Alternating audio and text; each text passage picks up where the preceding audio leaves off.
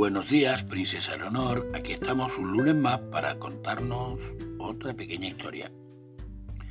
Cuentan, me cuentan que cierto día Buda, el hombre más benevolente y compasivo de su época, estaba paseando tranquilamente cuando su perverso y celoso primo, Devadatta, a su paso le arrojó una pesada roca desde la cima de una colina, con la intención de acabar con su vida.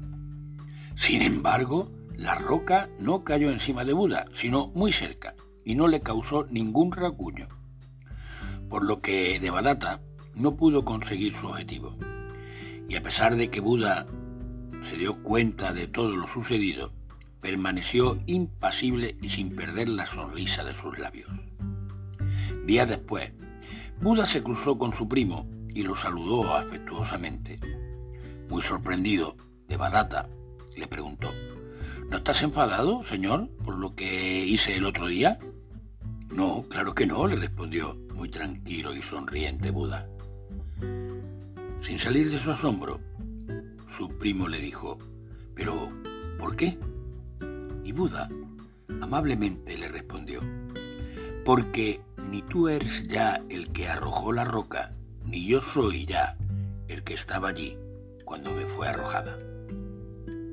Mi querida princesa Leonor, este cuento nos hace pensar en que para quien sabe ver, todo es transitorio y para quien sabe amar, todo es perdonable. Que tengas un feliz día y no olvides, mi princesa, sigue sonriendo.